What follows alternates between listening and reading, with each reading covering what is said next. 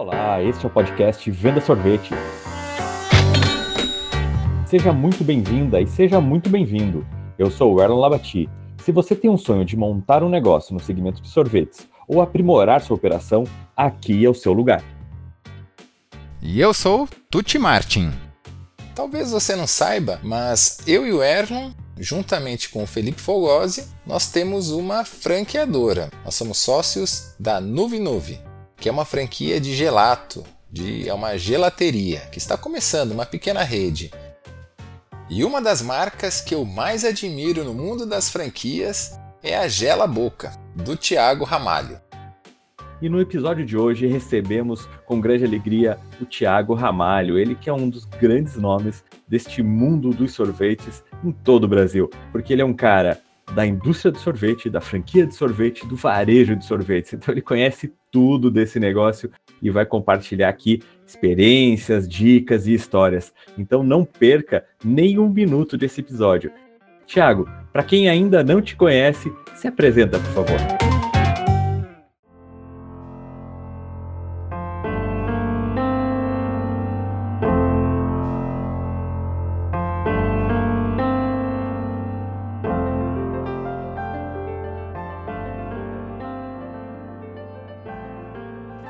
Tudo bem? Sou o Thiago Ramalho, sou da Gela Boca Sorvetes, uma indústria na cidade de Maringá, no Paraná. Uma indústria tradicional, picolés, sorvetes, que atua hoje no modelo de franchise com 70 lojas espalhadas pelo interior de São Paulo, agora litoral de Santa Catarina e o Paraná. Eu acompanho a Gela Boca tem muitos anos, eu acredito que em torno de uns 15 anos mais ou menos. A família da minha esposa é da região de Marialva, família Campana. Até um abraço aí pro pessoal, para os Campanas, especialmente também para, para o Leonardo de Maringá. E sempre que a gente ia visitar a família, eu prestava muita atenção nas sorveterias da, da Gela Boca. E eu vi todo esse processo de reformulação da marca, o crescimento, a expansão, e eu ficava e fico até hoje encantado com o trabalho de vocês, Tiago. E parece que a história da Gela Boca começou com seus pais. É isso mesmo? Conta pra gente. Isso mesmo, a história da Gela Boca começou com os meus pais.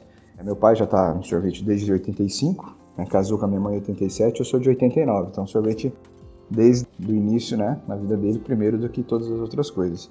Trabalhou numa indústria, uma indústria importante aqui, né, local, até o ano de 99. Em 99 ele foi desligado da empresa e as coisas é, caminharam para que ele abrisse o Gela Boca em Maringá também. Minha mãe trabalhava fora, era estrutura de autoescola, e eles tinham ali o sonho de poder sustentar os três filhos, né? Nós éramos três crianças, eu era mais velho com 10 anos, e dentro disso, meu pai e minha mãe eles não tinham um sonho de, de, de ter uma grande rede, de ter uma grande fábrica. Ali a preocupação deles, como minha mãe sempre falou, né?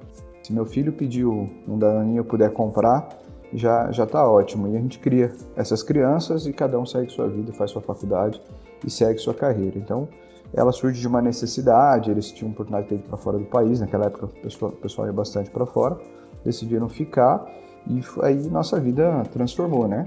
É, venderam tudo, venderam carro, tiraram a gente de colégio particular, cancelou o plano de saúde, vendeu televisão, videocassete, né? precisou ainda de dinheiro de agiota para começar o negócio, mas muito por necessidade, né? Meu pai tinha uma obrigação de vencer pelos filhos, pela família. E o que fez você decidir que o seu caminho também seria o mundo do sorvete? Bom, eu, né, acho como toda criança, né, no primeiro momento ninguém, né, quando, quando é criança, nenhuma brinca assim, ah, eu quero ser médico, quero ser advogado, quero ser dentista, mas ninguém brinca, eu quero ser sorveteiro, né? E o meu caminho também não foi diferente. Eu tinha vontade de fazer engenharia, de seguir carreira na aeronáutica, mas é, o meu envolvimento com o negócio, acho que o que realmente me fez decidir ficar no negócio foram os meus pais. Porque aos 10 anos, quando eles abriram a Jala Boca, eu não queria ficar em casa, né, brincando ali no domingo, eu pedia para trabalhar. Então, no primeiro dia que eu cheguei na loja, falei: "Ah, mãe, eu quero trabalhar". Ela disse: "O que que você quer fazer?". Eu disse para ela que eu queria ficar no caixa, e ela prontamente me ensinou a fazer o troco, me mostrou o dinheiro, e a partir daquele momento eu passei a cuidar do caixa, fazer a anotação das mesas, era tudo em caderno, trabalhando.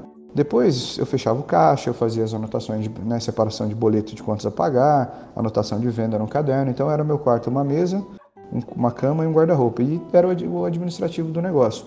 Imagina, eu com 14, 15 anos fazia isso e meu pai deixava eu fazer. Então meu pai ia comprar uma máquina e me chamava e pedia minha, minha opinião. Até então eu achava que, né, que eu realmente tinha experiência, mas hoje eu entendo que ele já sabia o que ele ia fazer. Mas ele é, me envolvia nisso para que realmente me sentisse parte importante daquilo e que eu fosse aprendendo. Então, acho que o que realmente me fez decidir ficar foi a abertura que meus pais me deram, de eu poder trabalhar no negócio, de eu poder aprender o negócio, de eu poder fazer realmente o negócio, aonde eu fui vivendo experiências que me trouxeram realmente cada dia mais essa paixão que eu tenho pelo negócio da família e pelo mundo do sorvete. Então, quando eu errei, meu pai falou: olha, erramos junto. Quando eu propus melhorias, meu pai disse: olha, eu não sei, só tem um jeito de saber, vamos fazer junto. Eu acho que isso sempre foi um motivador para que eu ficasse no negócio. A gente vê muito, né, empresa familiar, às vezes o, o, fundador fala, né? O que você tem de idade, menino? Eu tenho aqui de empresa. Quando você trocava fralda, eu já estava cansado de trabalhar. E eu nunca ouvi isso dos meus pais. Eu acho que esse é o grande fator que fez com que eu ficasse no negócio e realmente me apaixonasse por ele. O que você acha necessário para quem está querendo começar para montar uma pequena sorveteria? Bom, aí nós temos dois caminhos, né? Eu acho que hoje as pessoas podem empreender fabricando e tendo a sua sorveteria e podem também empreender tendo sua, sua sorveteria, é, revendendo sorvete ou ter sua sorveteria no sistema de franquia. Mas eu acho que o grande ponto para montar uma sorveteria que eu diria, é, aí nem falando de maquinário, de equipamento, de layout, falando realmente de visão, seria entender que você está entrando no negócio sazonal, de, de um pequeno varejo, aonde você tem que ter uma boa margem de lucro, já que o seu giro não é o ponto principal, o seu volume não é o ponto principal né, na venda, porém entender essa sazonalidade, que você é, vende muito no verão para bancar o inverno, né? Porque é como a história da formiguinha. Então você faz uma reserva no verão para poder utilizá-la no inverno. E você tem dinheiro todo dia, né? Você fecha o caixa todo dia, põe um dinheiro no bolso. Então você sempre tem dinheiro. Só que esse dinheiro não é seu, esse dinheiro é do fornecedor, é do funcionário, é do aluguel, é da energia. E muitas vezes quem vem para uma sorveteria, para um varejo, né, para um pequeno varejo onde tem dinheiro todo dia, acaba, sai dali, põe 100 no, no posto, vai na padaria, compra o pão, depois compra o almoço, compra pizza, e isso vai misturando o dinheiro da empresa com o seu dinheiro e você não sabe mais o que está dando certo e o que está dando errado. Então, o que eu diria que é necessário para montar uma sorveteria é ter a visão que o dinheiro não é seu, ter uma boa administração, limitando os seus ganhos e fazendo retiradas fixas já programadas e entender a sazonalidade. Você pode comprar um carro à vista no verão e você pode precisar vender ele para passar o inverno. Acho que essa seria a, a minha visão sobre o que é necessário montar uma sorveteria. Entender que você tem dinheiro todo dia, que no verão você tem um, um dinheiro em caixa muito bom, mas que esse dinheiro não é seu, é do negócio. E o que você diria para quem pensa em abrir uma fábrica de sorvetes? É muito diferente de produzir para apenas um ponto?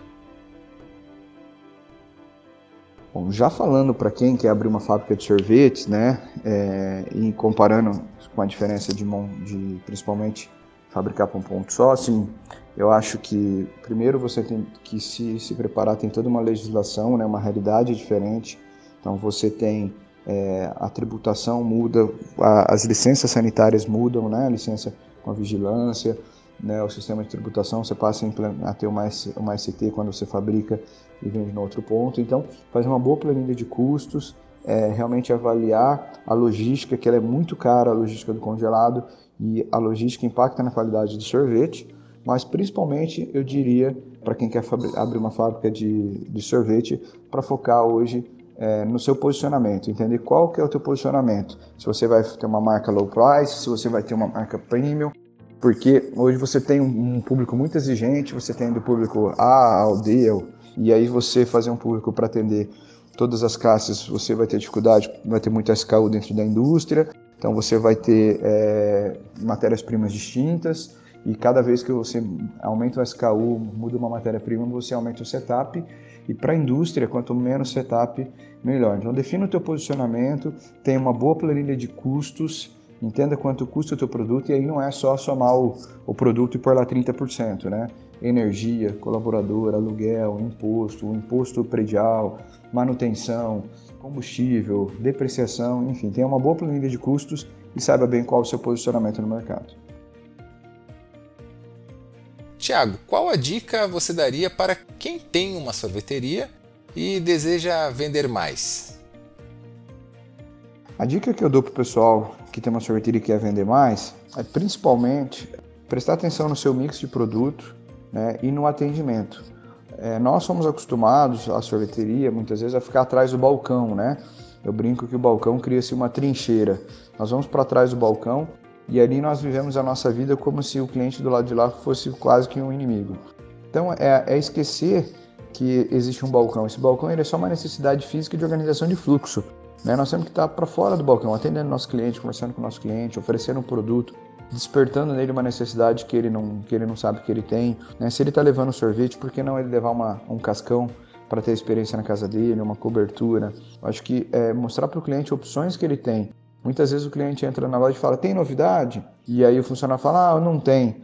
Como não tem? O que, que o senhor conhece? O senhor já conhece esse sabor, esse outro sabor? Muitas vezes o cliente está acostumado a comprar napolitano, flocos, morango, chocolate. Então, para ele, um sorvete é, de leitinho trufado é uma novidade. Então, entender o que o cliente conhece do seu mix, então é conversar com o seu cliente, ouvir ele, né? Essa seria a minha dica. E aí oferecer para ele, dentro da necessidade dele, o que atende. Não tentar vender o sorvete que você mais gosta, é o sabor que você tem que vender porque está ali mais tempo sem vender. É entender o que faz sentido para ele. Ah, eu tô com meus netos em casa hoje, o que, que você me aconselha? Olha, para criança isso aqui é muito bom. Só que esse produto aqui de criança, os adultos vão consumir, então é melhor o senhor levar um para as crianças e um para os adultos, senão não vai agradar todo mundo. E assim por diante. Acho que isso é muito legal, isso é muito importante fazer, ouvir o seu cliente e entender ele. Fora isso, horário de funcionamento, limpeza de loja, né, o visual da loja sempre muito bem moderno, bem organizado, entender realmente como funciona o seu layout, o que está sendo bom para os seus clientes, o que não está sendo bom, então sempre ouvindo eles. Ó, oh, Tiago, pelo que eu sei, vocês são reconhecidos né, como a sorveteria do bairro. Por que vocês escolheram esse posicionamento? Exato, nós somos realmente reconhecidos hoje, né? Nós temos esse posicionamento da sorveteria do bairro. Nós escolhemos esse posicionamento porque quando você olha, né, nos últimos anos, a, cidade, a expansão das cidades, como as cidades cresceram, os bairros passaram a ter vida própria, né? Você tem banco, você tem shopping, cinema, você tem todas as lojas. Você faz hoje num, num, num bairro ali, numa micro-região, tudo que você antigamente precisava ir no centro fazer. Então a nossa ideia foi permanecer nesse bairro e gerar lazer para esse bairro. Por que, que nós somos sorveteria do bairro? Porque nossa sorveteria não tem o intuito só de vender sorvete, e sim de gerar experiência de lazer. E num bairro você tem o que? A pracinha para levar as crianças, ali a pista de caminhada. E quando você pensa em lazer, você pensa em ir para o shopping, para o parque, para alguma coisa que normalmente você se desloca e sai do bairro. E às vezes você quer só sair com as crianças ali, andar uma, duas quadras, você tem uma sorveteria, onde você tem um ambiente climatizado, um produto bacana, onde você vai passar uma tarde com seus filhos, vai tirar fotos, vai gerar memória afetiva, onde às vezes as lojas oferecem um desenho para a criança pintar, oferecem um, uma bexiga no final, onde ela gera para a criança uma experiência bacana que ela não precisou ir até algum outro lugar de passeio para ela ter. Então, o nosso posicionamento de sorveteria do bairro é porque o nosso foco não é vender o sorvete, sim gerar experiências de lazer. E aí, quando nós vamos para os bairros, nós não temos a concorrência do centro. Nós concorremos no, no, com o shopping, concorremos com o cinema, mas tendo a vantagem de estar mais próximo do nosso consumidor. E estando no bairro, na comunidade também que a gente está inserido, nós podemos devolver para ela um pouco daquilo que ela nos gera, gerar relacionamento, gerar amizade, que nos leva para frente também. Como surgiu a ideia da franquia? E por que comprar uma franquia em vez de montar um negócio ou uma marca sozinho? São duas perguntas muito boas, né? Como surgiu a ideia da franquia e por que comprar uma franquia em vez de montar um negócio sozinho? A franquia surgiu em 2010. Naquele momento, nós estávamos com condição, com caixa para expandir e nós tínhamos que, que tomar uma decisão. Se nós íamos expandir com ponto de venda no varejo, né, freezer mercadinho, padaria, açougue, ou se nós vimos buscar uma outra opção. Nesse momento, na nossa região, várias marcas elas já eram consolidadas no varejo, em ponto de venda. Então nós teríamos uma briga relativamente grande com essas marcas e onde nós estaríamos começando teria uma dificuldade maior. Nisso, meu pai já tinha sete lojas. Meu pai já vinha né, da, da indústria de sorvete mais tradicional, que crescia com sorveteria. E com as sete lojas eu via que ele tinha um resultado bacana. Só que você tem que dar um suporte para o teu time, para o franqueado no sábado, no domingo, à noite. Então muitas, muitas indústrias elas vão migrando para o varejo porque é um trabalho diferente para ser feito do que o da franquia e que gera um trabalho diferente. E também você tinha poucos cases de sucesso do revendedor de sorvete, onde muitos abriam, ficavam dois anos e fechavam. E ali então conversando, né, em família, nós decidimos que se nós entendêssemos por que esse negócio ele fechava e não perpetuava, nós tínhamos ali uma oportunidade de navegar sozinhos com um modelo de negócio novo. Nós entendemos o motivo, né, organizamos o nosso negócio e focamos nisso justamente por ser uma oportunidade de fazer negócio sozinho, com, com menos concorrência, né? Sozinho nem tanto, mas com menos concorrência. Por isso nós escolhemos a franquia. E por que comprar uma franquia ao invés de montar um negócio sozinho? Acho que todos, todo um ser humano, todo empresário, ele tem capacidade de montar o seu negócio, empreender sozinho e seguir o seu negócio. Acontece que nós temos hoje, claro, que a mortalidade de um negócio que empreende sozinho ela é maior do que quem compra uma franquia. Por quê? Porque a franquia já tem um modelo comprovado e testado, sistema de precificação, sistema de custo, mix de produto, quando você vai abrir o seu negócio, você vai construir uma marca, você vai ter que explicá-la para o cliente, você vai ter que montar o cardápio depois você vai ter que ir remodelando ele, vendo o que vende e o que não vende, né? avaliando os custos, fazendo propaganda, contratando uma agência ou aquele menino que faz arte lá na casa dele para te ajudar a poder se comunicar com o cliente. E tudo isso você tem condições de fazer, só que você gasta uma energia para fazer isso e você tira o foco e a energia que você poderia estar dedicando ao negócio, em fazer vender, que é o mais importante. Então, quando você compra uma franquia, a franquia tem tudo isso. Você fa faz o quê? Foca em fazer uma gestão profissional e em atender o seu cliente. Então, no momento que você estava pensando no cardápio que está dando certo ou não, a franquia está pensando nisso, você está fazendo o quê? Se relacionando com o consumidor, vendendo para ele, conversando com ele, gerando venda para o seu negócio. Você está fazendo a gestão, olhando os números, montando uma estratégia para melhorar uma venda de um produto que não está vendendo tão bem. Só que você manda para a franqueadora, ela vai te dar um pool de ideias, um cardápio de ideias, de estratégias que já deram certo em outras redes, em outras lojas, perdão, já foi testado dentro da rede. Então você ganha muito em velocidade. E aí quando o franqueado ele tem muito claro que o foco dele é ser um grande operador e o foco da franqueadora ser uma importante franqueadora, esse negócio dá muito certo. Então não é mais se o franqueado é, um, é melhor empresário do que o franqueado, o franqueado, se o franqueador é melhor empresário que o franqueado, o franqueado melhor empresário que o franqueador. Ali tem papéis. Se cada um entender o seu papel e focar sua energia no seu, né, no, no seu papel, isso tende a dar muito, muito certo. Eu acho por isso que é, o franchise é uma grande vantagem. E tem alguma coisa que você se arrepende depois que você assumiu a empresa? Gosto dessa pergunta porque muitas vezes quando a gente dá entrevista, quando a gente fala de, né, vai ler biografias, fala muito, fala-se muito dos acertos, né, do que fez que deu certo. E eu gosto de falar muito do que eu fiz de errado. Eu acho que o maior arrependimento que eu tenho é a falta de foco. Em, em alguns momentos eu fui muito contestado, afinal de contas eu comecei né, o franchising com o apoio da minha família, claro, mas eu tinha 20 anos de idade. E aí muitas vezes, ah, esse modelo será que dá certo? O modelo é difícil de replicar, é difícil de escalar por causa da logística. E aí eu, em alguns momentos, busquei outras alternativas. Criei né, outras marcas, restaurantes, outros modelos de negócio. E no final, caiu a ficha, né, quando eu graças a Deus deu tempo, eu perceber que toda a energia que eu estava gastando fora, se eu gastasse dentro do Gela Boca, é, o negócio teria crescido mais, tanto de dinheiro como de, de tempo, né? Que eu, de, eu dediquei a outras coisas, o Gela Boca estaria melhor. Né? Por mais que foi uma experiência, né? a pessoa fala, ah, mas foi um aprendizado, mas foi um aprendizado caro. Então, o que eu falo é o foco. Né? O que, se eu pudesse contribuir com as pessoas que estão ouvindo a gente hoje, é a falta de foco. Foco no seu negócio, acredita no que você faz, sabe? E, e se mantenha nessa linha, porque quando você começa a pensar que pode dar errado, ou que você precisa criar algo porque o seu negócio vai mudar, você está um passo de efetivamente ter que mudar e o seu negócio perder a força que ele, que ele tem. Porque você já passa a não ter mais foco e energia, e você diz, olha, que bom que eu mudei, né? Meu negócio, você viu que deu errado? Mas talvez ele deu errado porque você parou de ter a dedicação que você tinha nele. Então esse seria minha, o meu maior erro foi né, é perder o foco durante a trajetória e buscar outras coisas. Agora uma pergunta um pouco difícil, Thiago. Em relação à franquia, tem algum erro estratégico que você poderia compartilhar com os nossos ouvintes que também estão franqueando seus negócios?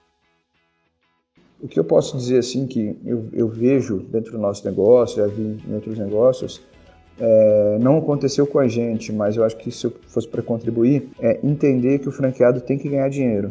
Você vê muita franqueadora que no meio do caminho muda a, a trajetória, muda o sistema, querendo buscar outras alternativas para ganhar mais dinheiro, porque o franqueado está ganhando muito dinheiro. Mas o franqueado ganhando dinheiro, ele é um cara feliz, ele é um cara focado, ele é um cara que vai reinvestir no negócio, vai abrir a segunda unidade, vai manter sempre a loja atualizada.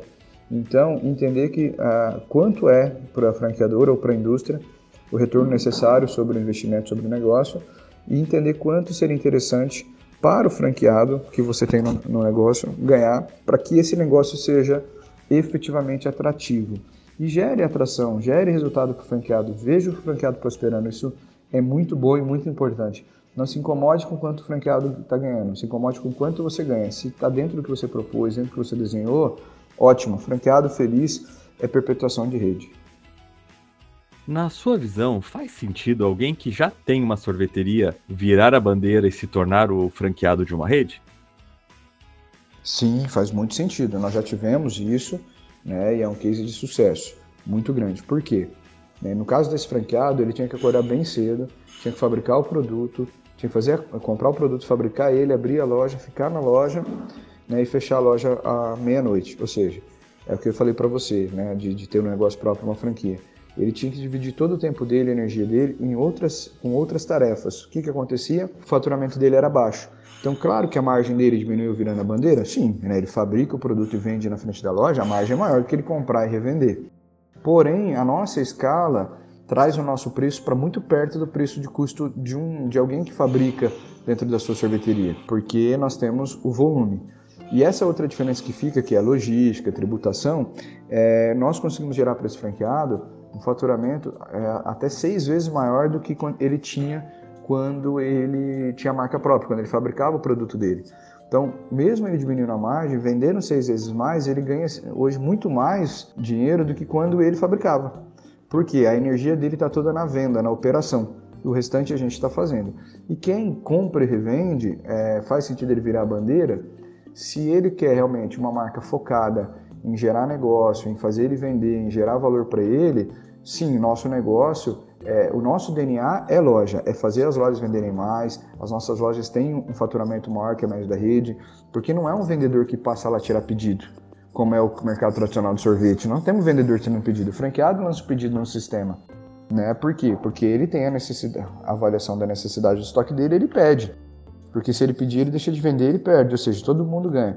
Mas ele tem sim uma consultoria de campo, um suporte, um consultor que está na loja dele todo mês, é, ajudando ele a vender. Esse consultor ganha comissão, mas comissão sobre a venda do franqueado. Ou seja, ele tem que fazer o franqueado vender para ele ganhar. Não é ele tirar pedido e enfiar um produto lá dentro do freezer do franqueado, ficar um mês sem vender e ele ganhou a comissão dele. Então o DNA do nosso negócio é diferente.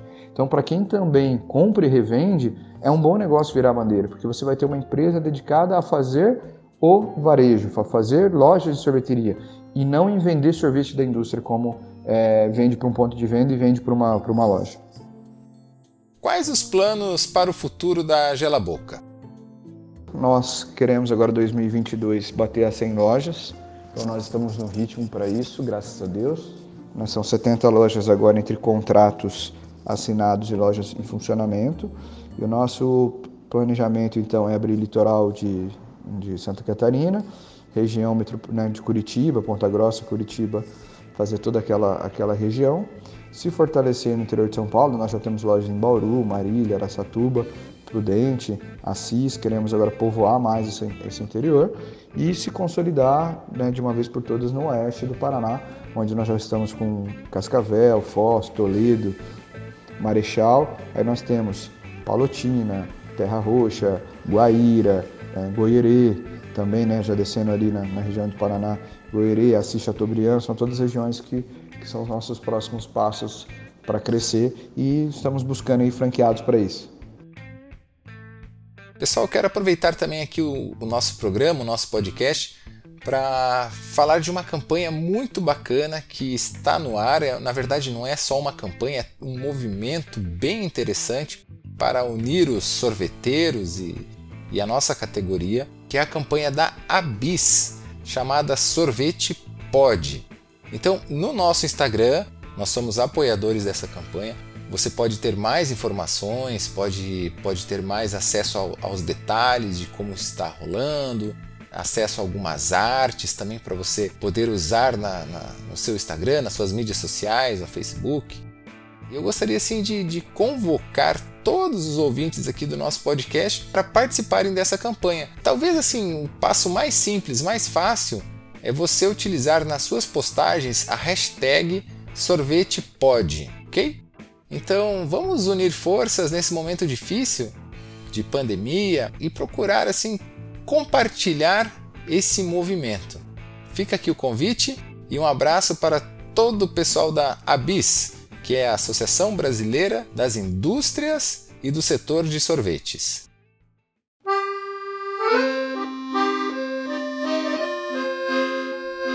Nessa hora, a gente pede para o nosso convidado compartilhar com os nossos ouvintes uma dica. Pode ser um livro, pode ser uma série, um filme ou um curso, ou até mesmo um lugar legal para conhecer.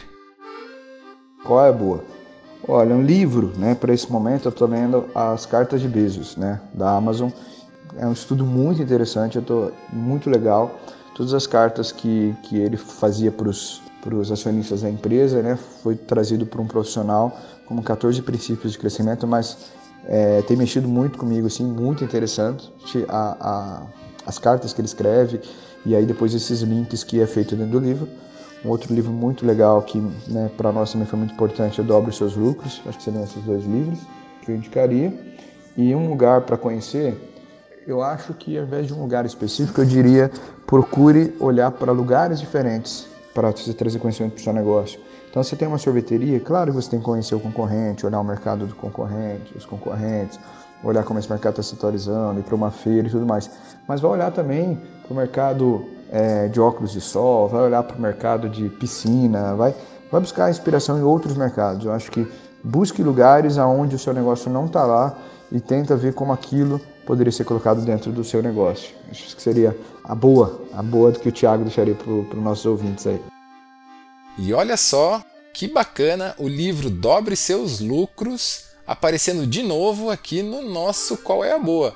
E a minha dica para o episódio de hoje é para você que se encantou também com essa linda história da Gela Boca e às vezes fica pensando e se comparando com essa potência que hoje tem 70 lojas ou com outras grandes marcas do mercado nacional de sorvetes, né? A gente costuma talvez medir e mensurar a nossa empresa, que muitas vezes é pequena, com grandes e com gigantes. Né? Então, a minha dica para você, meu amigo e minha amiga, é meça o seu progresso comparado com você mesmo. E tente melhorar sempre um pouco por dia, talvez ali 1% por dia. Melhore um pouquinho por semana, um pouquinho por mês. Vá acompanhando esses avanços. Você vai ver que ao longo do, de um ano você vai ter caminhado muito aquela velha história, né?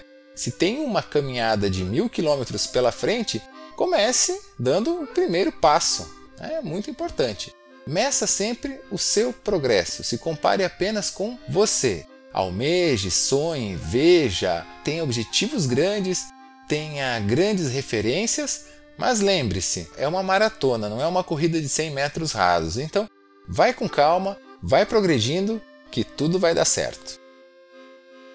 E a minha boa de hoje é, é muito especial porque tem a ver com essa tradição da família para os negócios, né? É, justamente como o Thiago compartilhou aqui muita coisa com a gente. Então é um documentário da Netflix chamado Giro, J-I-R-O, né? É a história do Giro Ono, é um chefe, né, de sushi. Então é um restaurante incrível, pequeno, super tradicional, que ele trabalha assim com cuidado na produção, no produto, que a gente fica realmente encantado de ver como que pode ser, né, tão perfeccionista, tão correto e ter um negócio bacana e bastante lucrativo. E passando de geração para geração, acho que vale muito a pena, é, não só para quem tem uma empresa né, familiar, mas todo mundo que está no mundo dos negócios é uma boa recomendação aí para você curtir nesse período.